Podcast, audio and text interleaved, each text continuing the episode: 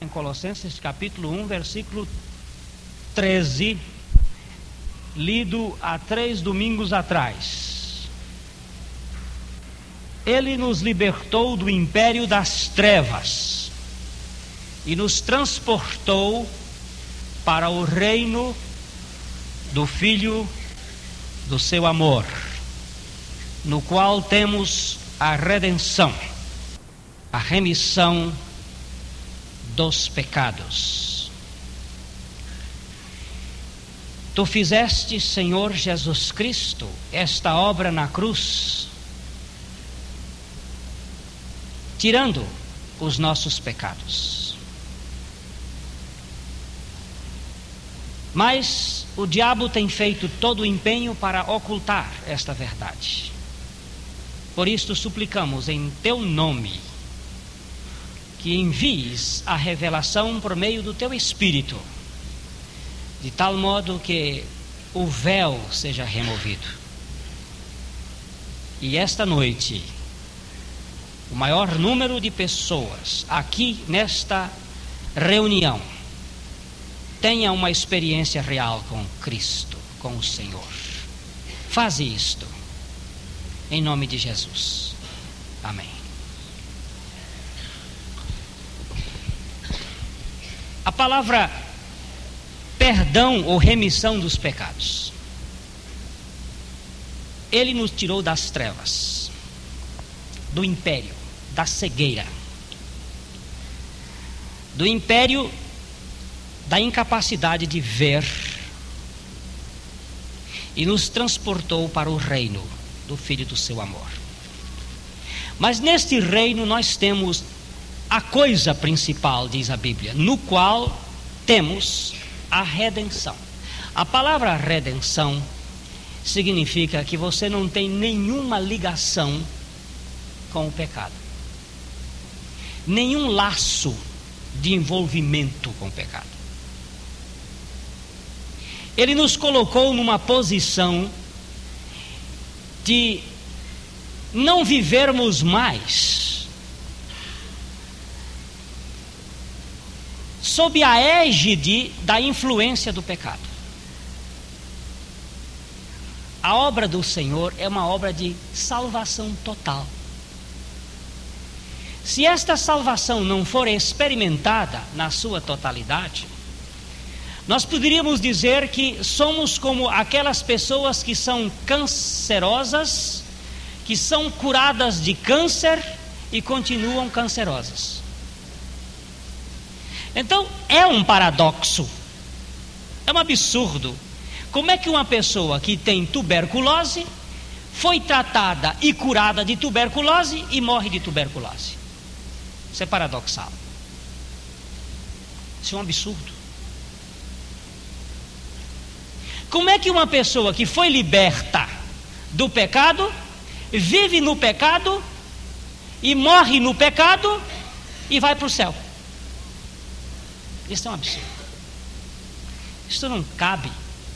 Jesus Cristo não veio para libertar uma pessoa e deixá-lo atolado no pecado. Ele veio para redimir esta pessoa de toda a influência do pecado.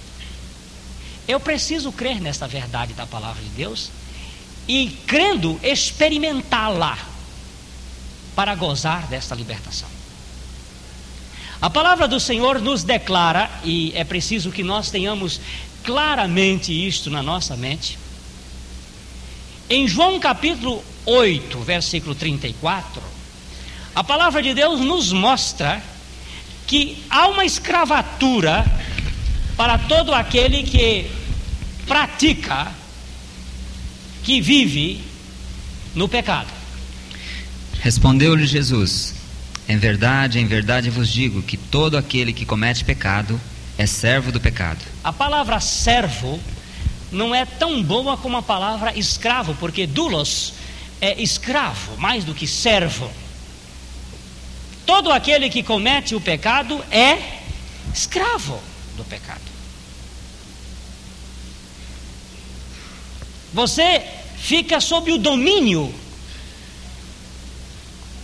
sob o império do pecado na vida. Todo que comete pecado é escravo do pecado. O chefe dessa escravatura, a Bíblia nos declara que esta escravatura tem um, um déspota, um, um, um imperador, que está no centro deste processo pecaminoso.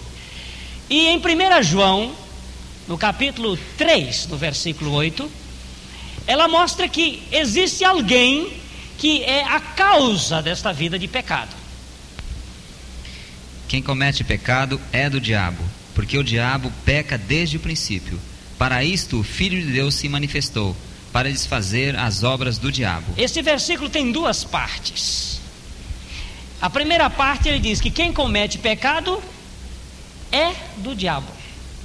A outra tradução diz procede do diabo. Se você não crê nisso, isso não vai desfazer a palavra de Deus. O fato de você dizer, eu não creio que, que seja desse jeito, isso não vai desfazer. Isso é como uma pessoa que o médico diz o seguinte: você tem uma cirrose hepática. E o sujeito diz: eu não creio que eu tenha cirrose hepática.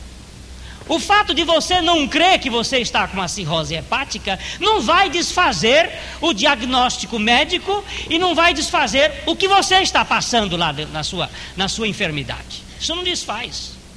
A sua credulidade ou incredulidade não desfaz o fato em si. Se eu ficar cego aqui agora, porque eu estou cego, isso aqui não existe? Passa a não existir porque eu não vejo? Eu digo, não, não existe ninguém a não ser que eu seja pirrônico.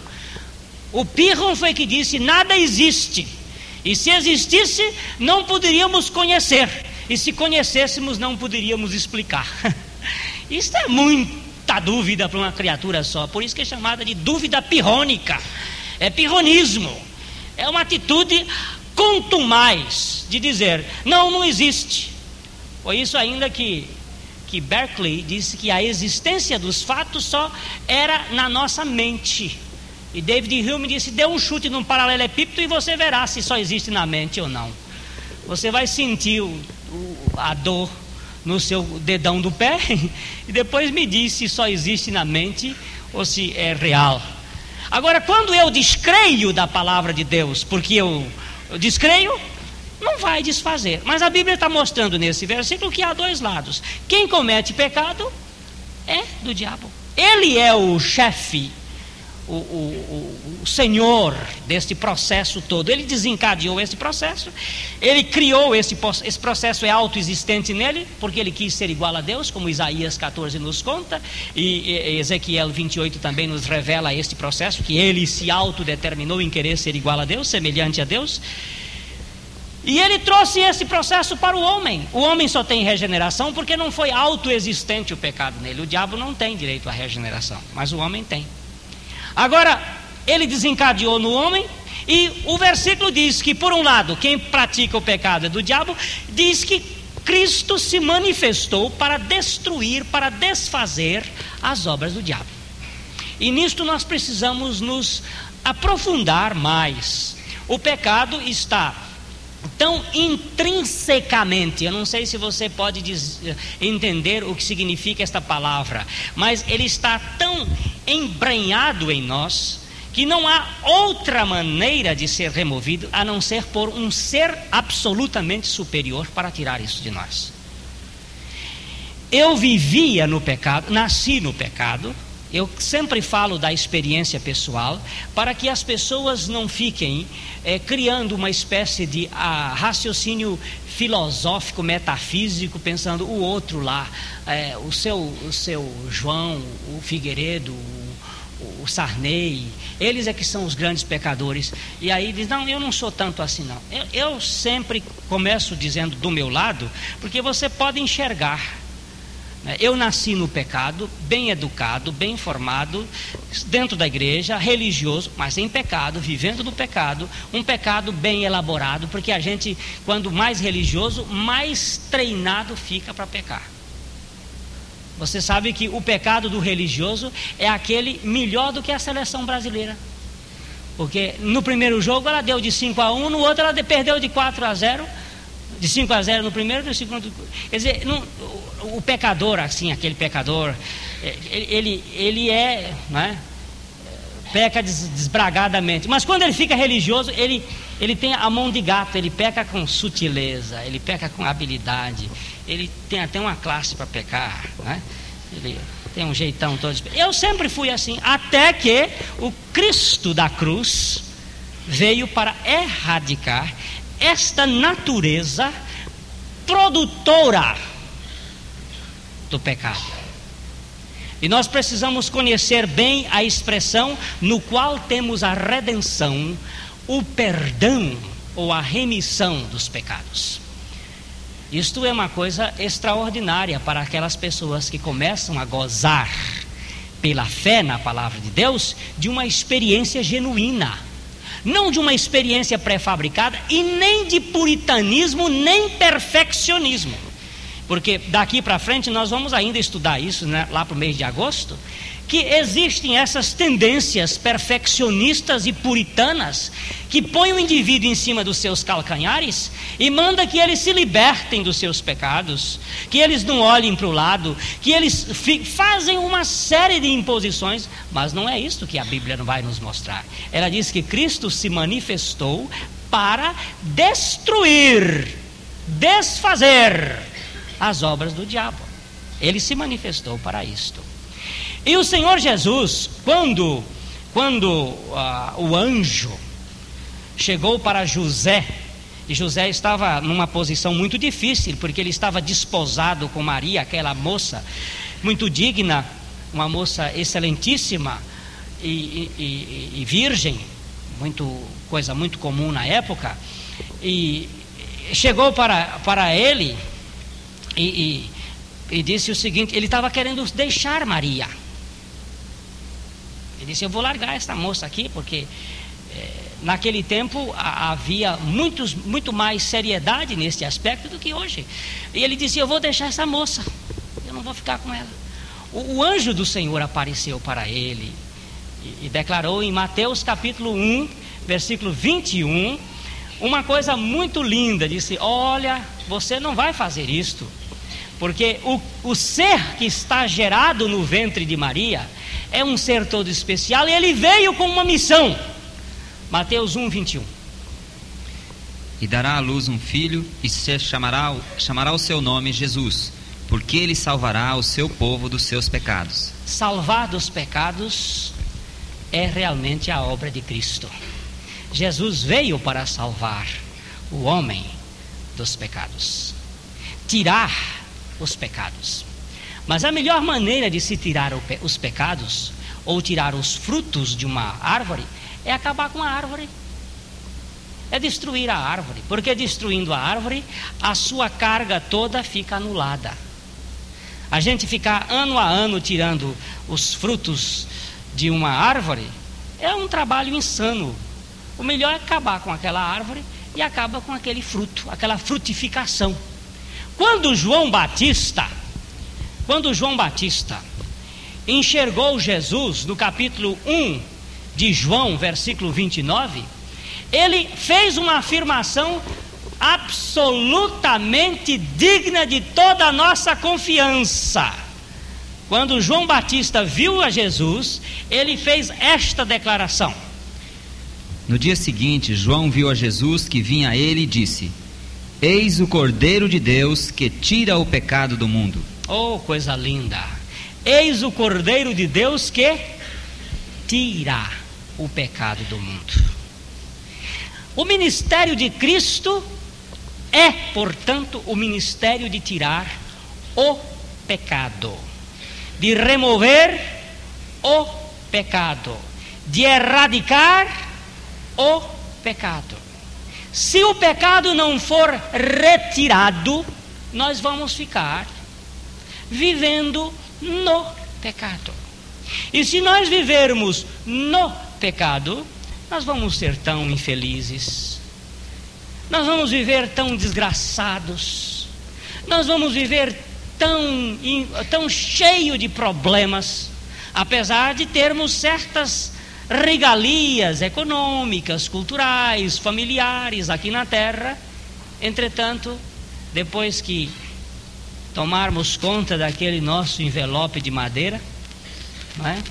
e pusermos a nossa mão de seriedade, o corpo ficar aqui para, para ser colocado no seu devido lugar, nós vamos começar a enfrentar uma grande crise, uma crise eterna, que nem valeria a pena a gente estar tocando nesta crise aqui agora, mas é uma crise da morte eterna, que a Bíblia chama isto de a segunda morte. Você vai passar agora numa ausência total de Deus, porque enquanto nós estamos no pecado aqui neste mundo, a presença de Deus ainda reina neste mundo. Ele existe neste mundo, ele vive aqui. Mas quando nós chegamos a uma posição é, tão, tão, tão, tão desgraçada de não ter mais nem a presença de Deus, então a coisa fica, fica muito difícil. Mas Jesus Cristo veio para tirar o pecado. E lá na cruz do Calvário foi exatamente isto que ele fez. Ele recebeu os nossos pecados sobre si. Ele recebeu para a regeneração de vidas radicalmente. Porque Deus não faz, não põe meia sola em ninguém não, viu? Esse negócio de pôr meia sola só em crise. Nessa época de crise é que a gente fica fazendo remendo, mas Deus não faz. Ele pega o velho e joga fora e bota o novo no lugar. Eu não gosto de sapato remendado.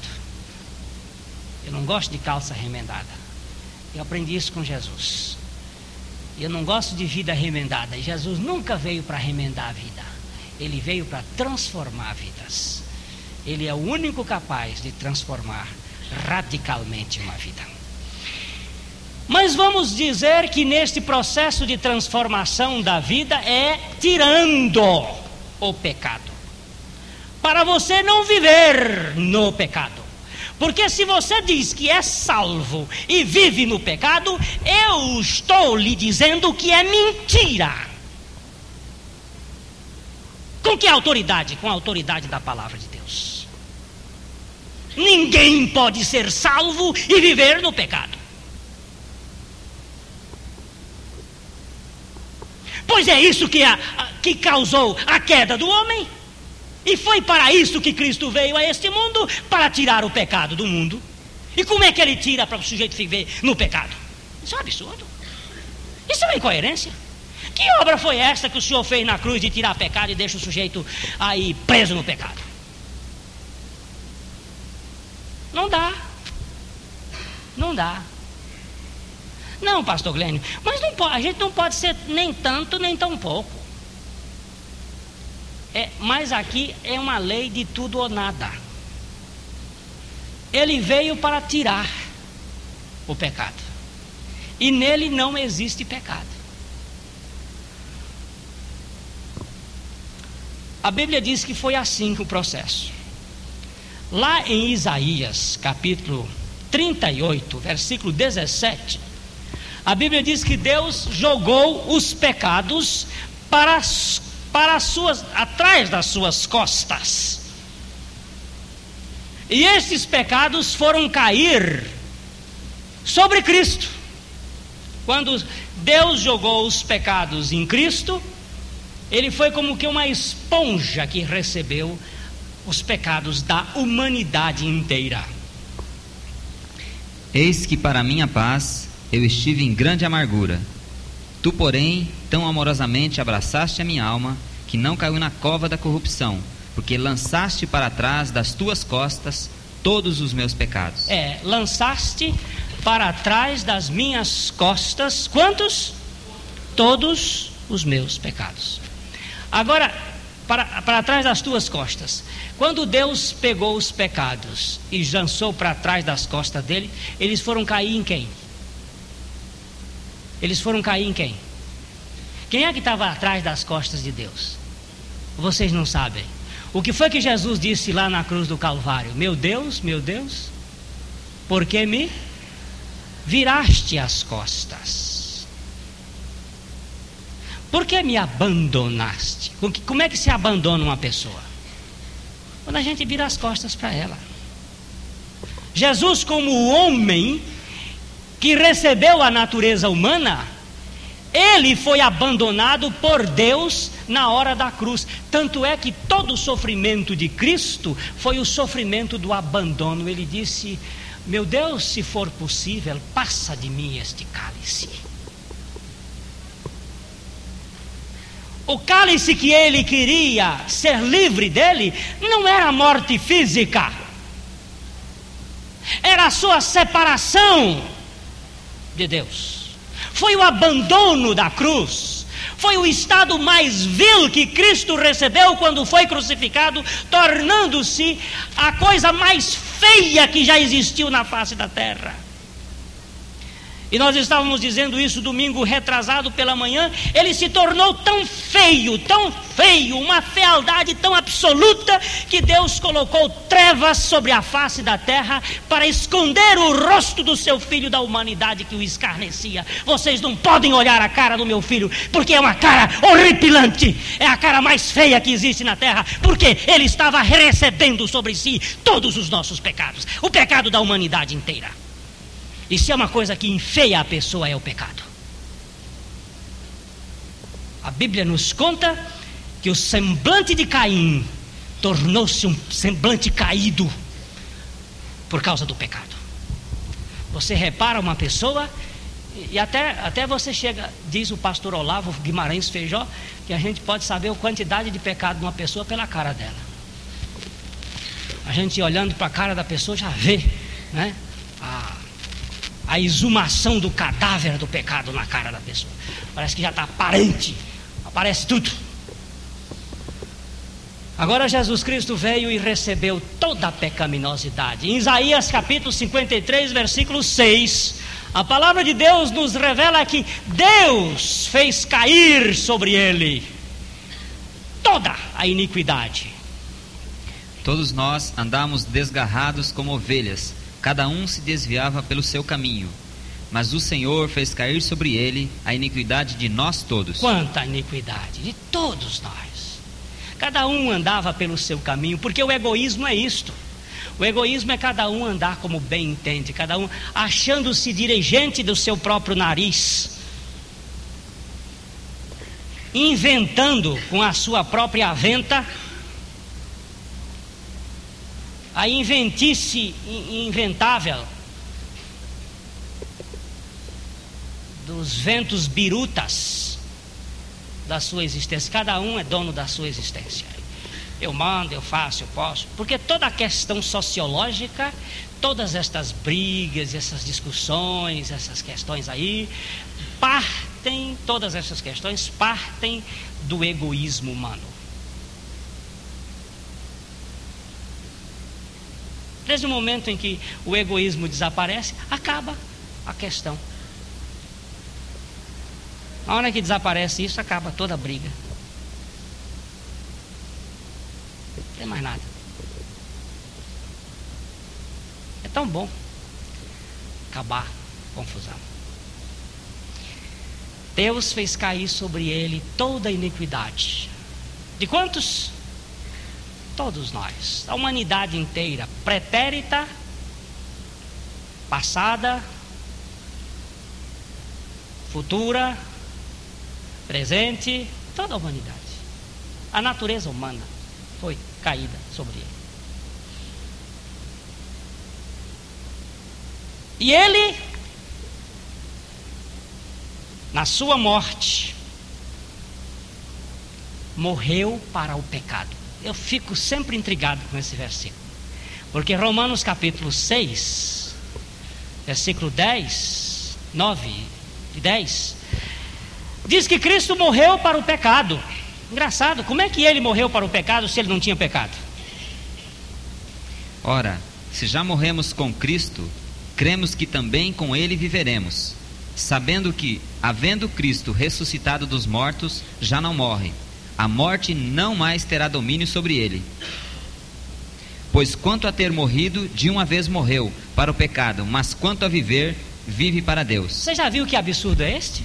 Diz que Cristo morreu para o pecado? Cristo era pecador? Como é que ele morreu para o pecado? Como é que uma pessoa que não é pecador morre para o pecado? A Bíblia está dizendo aí que ele morreu para o pecado. Mas sabe por que, que ele morreu para o pecado? É que quando ele morreu, foi incluído nele o nosso velho homem, que é o corpo do pecado, é o versículo 6 que está aí. Sabendo isto, que o nosso homem velho foi com ele crucificado, para que o corpo do pecado seja desfeito, para que não sirvamos mais ao pecado. Vem cá. Esse moço bonito aqui, vamos imaginar, ele é tão bonito, não é? Vamos imaginar que ele fosse uma pessoa absolutamente impoluída, não tivesse nenhuma, nenhuma sujeira, estivesse limpo, estivesse puro, por dentro e por fora. E eu chegasse, viu, todo sujo, todo imundo, imundo por dentro e por fora, e entrasse nele, pudesse haver este processo que infelizmente na física não pode dois corpos ocuparem o mesmo lugar no espaço ao mesmo tempo. Mas vamos imaginar que eu pudesse penetrar nele. O que, que acontecia com essa pessoa pura, limpa, eh, perfeita? O que, que acontecia com ela? Ficava suja, ficava impura, ficava maculada. Né? Aí Cristo que não tinha pecado nos atraiu a Ele e nós entramos nele. E aí nós o poluímos, nós o fizemos pecado. Quando Cristo foi crucificado, ele foi crucificado como pecador. Ele não era pecador, mas ele foi crucificado como pecador. Porque você e eu fomos colocados nele. E se nós fomos colocados nele, nós o poluímos, nós, nós o sujamos. É por isso que a Bíblia diz que ele morreu para o pecado, porque ele morreu conosco dentro dele. Ele nos atraiu a ele e nos fez morrer. Agora nós, identificados com ele, estávamos plenamente sujando a Cristo. Pode sentar, meu querido. Você já fez um bom papel. Agora, vejamos aqui, meus amados, que a palavra de Deus diz que Cristo, ao morrer, morreu para o pecado porque nós fomos incluídos nele. Olha lá, sabendo isto que o nosso velho homem foi com ele crucificado. Se foi com ele crucificado, é porque o nosso velho homem foi incluído nele. E se foi incluído nele, nós o maculamos, nós o contaminamos, nós o sujamos, nós o poluímos. Cristo morreu com a nossa natureza exatamente para poder aniquilar a obra do diabo. A obra do diabo foi o pecado. E Cristo tinha que matar esta natureza.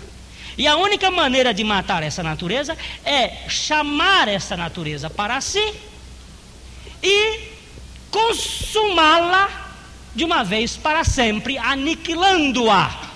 A Bíblia nos diz no capítulo 9, versículo 27 ou 28 de Hebreus, que ele veio para aniquilar o pecado.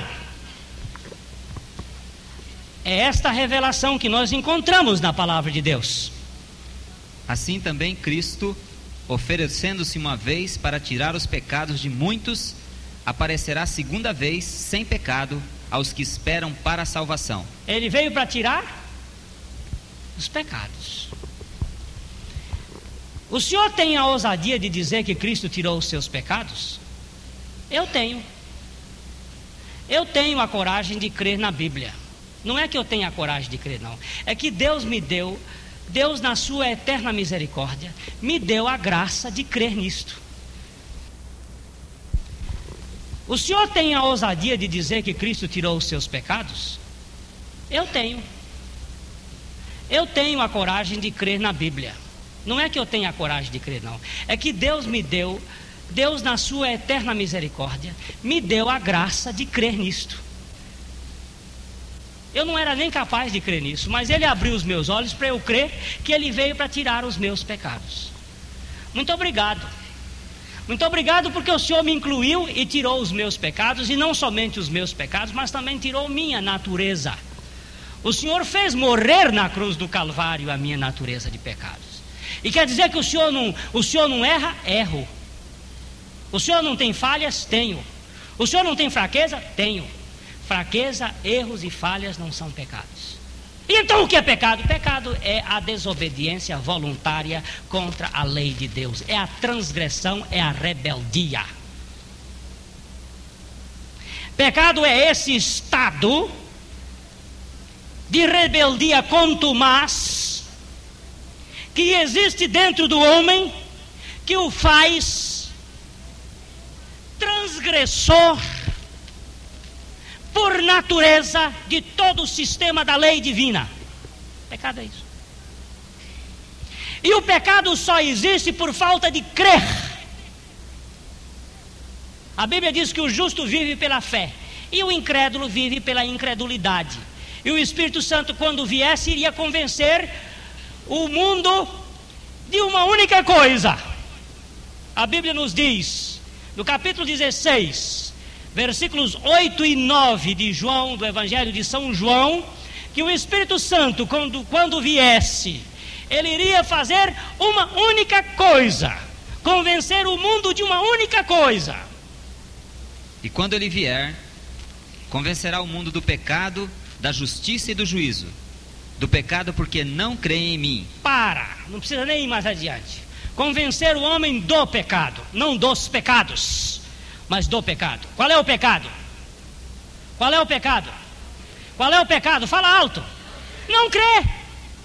É incredulidade. Pecado é incredulidade. Se Deus disse, olha, isso aqui, para ficar melhor tem que ficar assim. Aí você diz, não, não eu não creio. Aí é incredulidade. Se ele diz uma coisa, você diz, não, mas logicamente não é. Sim, na sua lógica pode não ser. Mas segundo Deus, quando ele diz uma coisa, é o melhor, é o certo, é o correto. E é hora de você dizer para ele assim: Amém. Eu tomo posse. Porque fé, algumas pessoas querem ter fé assim. Eu quero ter assim uma espécie de arrepio fundamental ou um, um desarranjo intestinal. Eu quero ter assim uma espécie de transcendência eruptiva e começar a ter emanações de primeira, de segunda, de terceira, de terceiro grau, de quinto grau, então eu vou entrar numa catarse, eu vou entrar em transe, eu vou. Olha, essas coisas todas aí são diabólicas. Fé é um negócio que você chega e escora e diz: Deus, a normalidade é esta, tu dizes e eu me apoio na tua palavra. Eu não preciso estribuchar, nem vomitar, nem correr, nem arrupiar, nem ter sonhos, nem nada, nada, nada, nada. É a tua palavra que declara. Então, eu me aproprio desta palavra. Eu creio porque tu disseste. Eu me tomo, eu tomo posse deste fato. Mas a pessoa não quer ser liberta do seu pecado e começa a dizer: "Mas não pode ser". Eu acho, aí entra no eu acho, desgraça tudo, eu acho, o que você acha? Eu ia dizer um negócio meio pesado, vale lá para suas negras. O que você acha não tem valor nenhum diante de Deus. O que você acha pode achar no inferno. Deixa eu falar com, com ousadia aqui. O que você acha, Deus não está importando com o que você acha. O que ele diz é que é certo. Agora você creia. E se você quiser crer, porque Deus não vai lhe obrigar a crer. Se você quiser ser liberto, creia. Se você não quiser, vá para o inferno assim mesmo. É ainda aquele pastor que chegou pregando para um homem e diz assim: Olha, o senhor precisa entregar-se a Cristo e crer na sua morte com Cristo. Eu não creio nesse negócio, não. Ele disse: É verdade, Jesus já previu isto. Jesus disse que quem crê será salvo, quem não crê vai ser condenado, já está condenado. E foi saindo. E o homem disse: Ô oh, pastor, ô oh, moço, ô oh, moço, por que será que Jesus disse isso? Ele disse: Eu sei lá, para talvez o diabo não ficar sozinho no inferno. Eu sei lá por quê. Porque tem muita gente querendo sentir, querendo ter umas experiências extrasensórias. Um negócio assim, uma coisa. Ah, valei-me. Não foi assim que Deus botou a coisa, não. O negócio é, é para entrar pela porta do chão. O ignorante passa, a criança passa, o imbecil passa, todo mundo passa. Não é só os competentes, os que têm ultrasensorialismo, que são hiper sensíveis. Não, é para a fé. E a fé tem que vir pelo conhecimento, e o conhecimento da palavra de Deus. Porque senão esta fé fica irrazoável, esta fé fica sentimental, esta fé fica emocional, fica um, uma coisa assim, uma espécie, um, não sei nem o que. Estava numa reunião, quando alguém orando disse: Ó oh, Deus, queremos sentir a tua presença. Eu digo: sai daí, sai daí. A presença de Deus não se sente, se crê. Que negócio é esse de sentir? Onde é que já se viu isso? Obra divina é obra de fé. E o que é a definição da fé na Bíblia? É o firme fundamento das coisas que se esperam e a convicção dos fatos que se não veem. Fé é isso. Hebreus 11, 1. Fé é isto. Fé é isto. Ora, a fé é o firme fundamento das coisas que se esperam e a prova das coisas que se não veem. É. É isso. E Jesus Cristo veio para quê? Veio para quê? Tirar o pecado. E ele tirou ou não tirou? Quanto pecado que ele tirou? Todo. De todos. Você crê ou não? Em 1 João capítulo 3, versículo 5, a Bíblia é muito clara em dizer que Cristo veio para tirar o pecado. Ah, mas eu não creio. Perfeitamente, pode ir embora na sua incredulidade, você não vai receber nada, porque a Bíblia diz que o justo viverá pela fé. O justo viverá pela fé. Se você crê, é seu, se você não crê, não é seu. E bem sabeis que Jesus se manifestou para tirar os nossos pecados, e em Jesus não há pecado. Tem pecado nele? Onde é que ele botou esses pecados, se ele veio para tirar os pecados? Botou aonde? Ele consumiu com eles. Ele fez igual só da cáustica. Bateu o pecado nele e ele acabou com ele. E acabou. Dou graças a Jesus Cristo porque não estou pregando uma teoria humana. Eu estou pregando a palavra de Deus que diz que ele veio para tirar os pecados e dele não existe pecado algum. E o versículo seguinte chega a nos chamar muita atenção para isto. Olha bem, olha esse versículo seguinte de 1 João, o versículo 6. Qualquer que permanece em Jesus não peca. Qualquer que peca não o viu nem o conheceu. É verdade isso ou não? A Bíblia diz que é verdade. Mas eu peco, então vamos crer na Bíblia. Vamos crer que ele veio para tirar o pecado. Não, senhor, o senhor está pregando perfeccionismo. Não, eu estou pregando a Bíblia. Mas não pode ser assim. Eu não interpreto assim. A Bíblia não foi feita para ser interpretada, foi para ser crida. Mas eu não concordo. Concordando, concorda ou sem corda, está na hora de você tirar a corda do pescoço e ir para a cruz sem a corda mesmo, é com cravo, não é com corda não. Essa morte não é por enforcamento, é por crucificação. Com corda a gente só se enforca.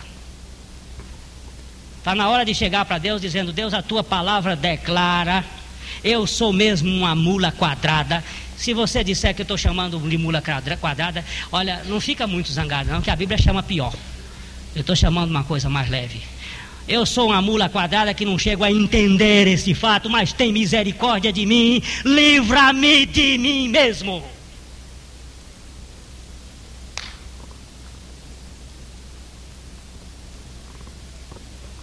Livra-me do que eu sou, não do que eu faço. Porque tão somente eu faço porque sou. Livra-me de mim mesmo. Aí você vai encontrar a redenção. Você vai encontrar o transporte do reino das trevas para o reino da maravilhosa luz.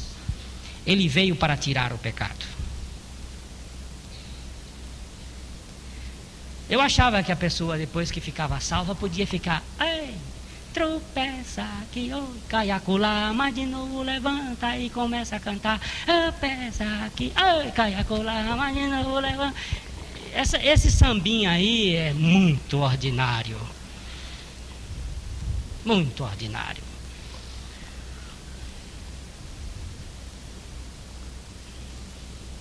A palavra de Deus diz que ele veio para tirar,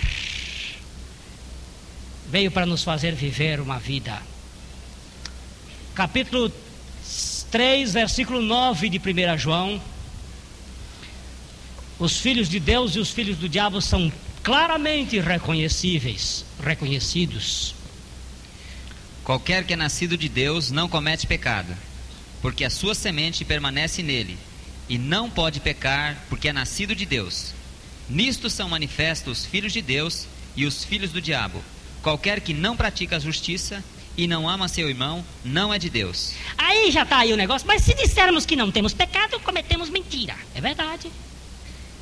E se confessarmos os nossos pecados, Ele é fiel e justo para nos perdoar os pecados, e acaba aí, e purificar de toda a injustiça.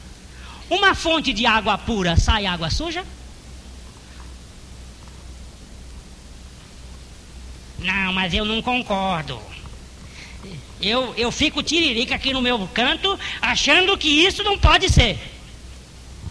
Olha, boa viagem. Não vai ser muito boa, não. Eu sei que não é boa. Tchau. Eu sei que a sua viagem é de tormentos e eternos. Eu prefiro crer no que o, que o pai disse, dizendo: Olha, a minha experiência não chegou a este ponto. Mas se a tua palavra declara que é assim, ainda que a minha experiência não seja esta, eu me aproprio da tua palavra e tomo posse da tua palavra, dizendo apenas isto: eu creio que a tua palavra é a verdade e a minha experiência é a mentira, e vou ficar crendo na tua palavra. Entre a tua palavra e a minha experiência, eu fico com a palavra de Deus. Sou claro em confessar que a palavra de Deus declara, não sou eu que estou declarando isto, que aquele que é nascido de Deus não vive no pecado. E em 1 João capítulo 5, versículo 18, a Bíblia vai mais além. Ele veio para tirar e não pode ficar. Sabemos que todo aquele que é nascido de Deus não peca, mas o que é nascido de Deus é gerado, conserva-se a si mesmo e o maligno não lhe toca. Toca ou não toca? Peca ou não peca? E se dissermos que somos pecadores, vamos lá para Gálatas capítulo 2, versículo 17. Vamos lá para ver como é que vamos fazer com Jesus Cristo. Gálatas 2,17. Não, mas eu sou pecador. Agora nós vamos ver como é que Jesus vai fazer. Eu já vou acabar. Temos mais três textos e depois a gente acaba para fazer a ceia, a ceia do Senhor para aqueles que são lavados no sangue do Cordeiro e foram mortos na cruz do Calvário. Pois se nós, que procuramos ser justificados em Cristo, nós mesmos também somos achados pecadores, é porventura Cristo ministro do pecado? De maneira nenhuma. Ó, e se nós, ao sermos justificados aonde? Em Cristo. Somos achados o quê? Pecadores. Dar-se-á o caso de ser Cristo ministro do pecado? Dar-se-á o caso de ser Cristo ministro do pecado? Certamente que não. Certamente que não. Romanos capítulo 5, versículo 8 nos mostra que quando nós éramos, Ele deu a sua vida, mas agora não somos mais. Romanos 5,8 Mas Deus prova o seu amor para conosco em que Cristo morreu por nós, sendo nós ainda pecadores. É, quando é que ele morreu?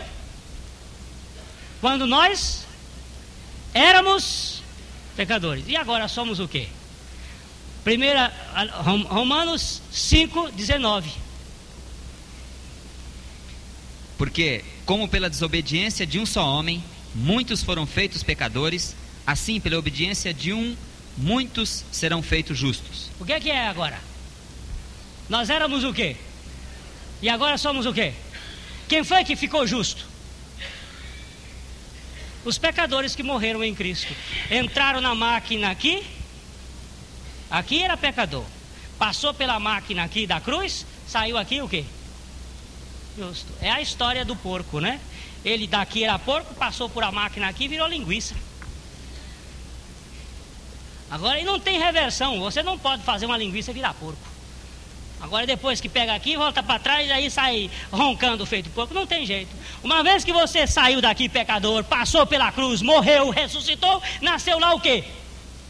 A Bíblia diz que é justo. Agora você vai ficar com o quê? Com seus sentimentos ou com a palavra de Deus? É isso que é o problema. Esse que é o problema. Se você ficar com a palavra de Deus, a palavra de Deus fica com você. Se você não ficar com a palavra de Deus, ela não fica com você e você vai ficar com outro. Eu não estou eu não estou preocupado com o que dizem os teólogos. Eu estou preocupado com o que diz a palavra de Deus. Eu não estou preocupado com o que estão afirmando aí os homens. Eu estou preocupado com o que diz Deus na sua palavra. Eu preciso crer na palavra de Deus, não é no que os homens dizem, porque o que os homens dizem é vento que vai embora, mas a palavra de Deus eu quero ver quem é que destrói. Os céus e a terra passam, mas a minha palavra não há de passar. O que têm feito os homens para destruir esta palavra não está no gibi. E eu quero ver que eles destruírem. Eu quero ver. Pulo mesmo assim. Eu quero ver vocês destruírem a palavra de Deus. Os países comunistas tocaram fogo em Bíblia, arriscaram Bíblia, fizeram tudo com a Bíblia. Quanto mais fazia, mais ela pegava fogo. Nos países capitalistas, interpretam, dividem, mudam, fazem tudo. Quanto mais faz, mais ela fica viva. E eu quero ver. É verdade que tem uma igreja comprometida com o status quo. Mas existe uma verdade que não se compromete com homem nenhum. Esta verdade de Deus não pode ser, não pode ser é, iludida e confundida por mente de cabeça de, ca, de caixa de fósforo nenhum, palito de fósforo. O pastor fica meio bravo. Eu não fico bravo, não, eu fico veemente. Não tem braveza nenhuma. É só veemência para você me escutar, porque eu sei que o seu ouvido muitas vezes tem cera do diabo aí dentro. Eu preciso meter o cotonete do Espírito Santo com força.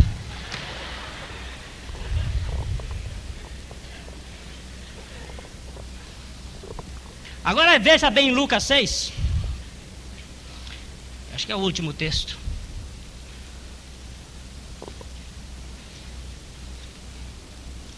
Lucas 6, a partir do versículo 32. E se amardes aos que vos amam, que recompensa tereis?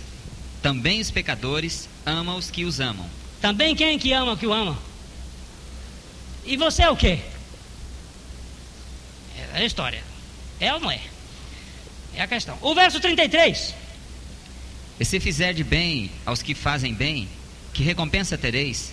Também os pecadores fazem o mesmo. E o 34? E se emprestardes àqueles que de quem esperais tornar a receber, que recompensa tereis? Também os pecadores emprestam aos pecadores para tornarem a receber outro tanto. Ó. Oh.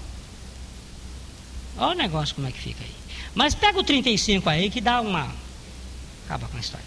Amai, pois, a vossos inimigos, e fazei bem, e emprestai, sem nada esperardes, e será grande o vosso galardão, e sereis filhos do Altíssimo, porque ele é benigno até para os ingratos e maus. Sereis o quê? Filhos? Filhos do Altíssimo. Vou fazer uma pergunta. Só uma perguntinha assim. Você, você não gosta. Você não, eu não estou falando se você não ama. Você não gosta de nenhuma pessoa. Você gosta de todo mundo, você ama todo mundo.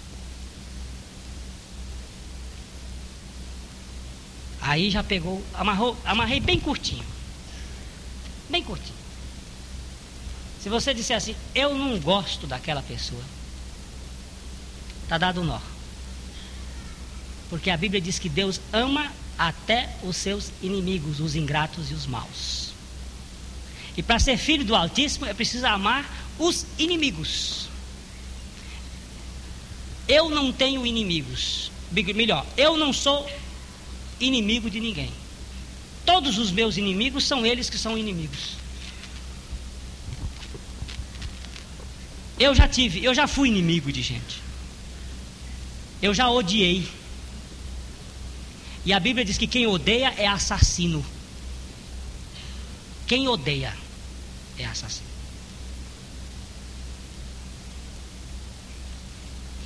E nenhum assassino tem lugar no reino de Deus. A Bíblia que diz isso, não fui eu.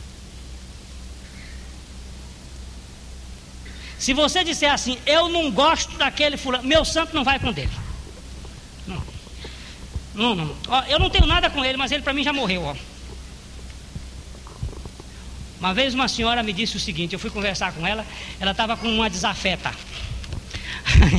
Aí eu fui falar com ela disse o seguinte: Olha, a senhora precisa. Eu era mais tolo do que sou agora. A senhora precisa amar a sua, a sua desafeta lá. Ela disse assim: Pastor, o senhor ama aquele chinês que mora lá em, em Taiwan? Taiwan? Eu digo: Qual? Aquele chinês lá, o, o Liu Tang. Não conheço. Ela disse: Pois é, ela para mim é como aquele chinês. Para mim, é uma pessoa que não existe. Ela morreu para mim. Digo, é? É. Tá bom. A senhora acha que ela é salva? Eu acho que ela é salva, mas eu não quero conversa com ela. E a senhora também é salva? Eu sou. E a senhora vai para o céu? Eu vou. E ela vai? Ah, deve ir também. Eu digo, e as duas vão chegar no céu assim? Porque a Bíblia diz que no céu não existe desavença. Mas quando chegar lá a gente muda. Ah! É aí onde a senhora está errada. Se a senhora não for trocada a natureza aqui, essa natureza vai para lá do mesmo jeito. A senhora tem que ser trocada aqui. Ah, pois eu prefiro não ir. Então não, não precisa preferir, não, não vai mesmo. Pode ficar certa que não vai. Você já está aí sentada no tribunal para indo para o outro lado. Pode ter certeza. Pode ter certeza. Não se iluda. Não vai mesmo. Porque lá só entra justos. E os justos são aqueles que Jesus Cristo justificou-os, fazendo morrer com Ele e ressuscitar com Ele novidade de vida. Agora, fique com o que você quiser. A mensagem está pregada. Ele veio para tirar. Se você crê, é seu. Se você não crê, meus pêsames. Não posso lhe convencer. O Espírito Santo é o único capaz. E você vai ter que decidir porque depois lá na porta do inferno você não vai me culpar, vai até dizer assim, bem que aquele sem vergonha, vai me continuar xingando, aquele sem vergonha daquele pastor no dia 5 de, de julho de 1987 ficou dizendo aquilo lá, dizendo, dizendo, e até com pilhérias para ver se eu prestava atenção, mas eu não quis. Ele fez tudo, ele gritou, ele pulou, ele berrou. E se eu pudesse derreter em fé para encher na sua cabeça, eu iria derreter. Se eu pudesse ser uma fumaça que entrasse no seu cérebro e chegasse ao seu coração, eu pediria a Deus que me fizesse isso para você crer. Mas infelizmente a única coisa que eu tenho é a pregação da palavra. Se você crê nessa pregação, é sua. Se você não crê, você não recebe. Tem gente aí que ainda está dormindo com tanto grito.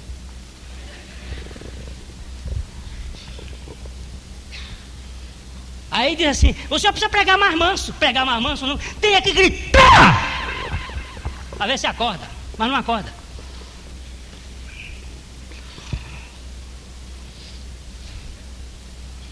O senhor é louco?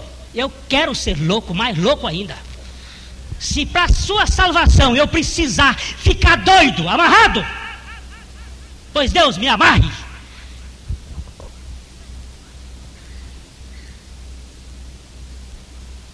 Porque não entra, não entra no reino de Deus pecadores. Só entra no reino de Deus justos. Esta mensagem foi dada a pastor Glênio Paranaguá. Para adquirir outras fitas, nosso endereço é Avenida Paraná, 76A, Londrina, Paraná.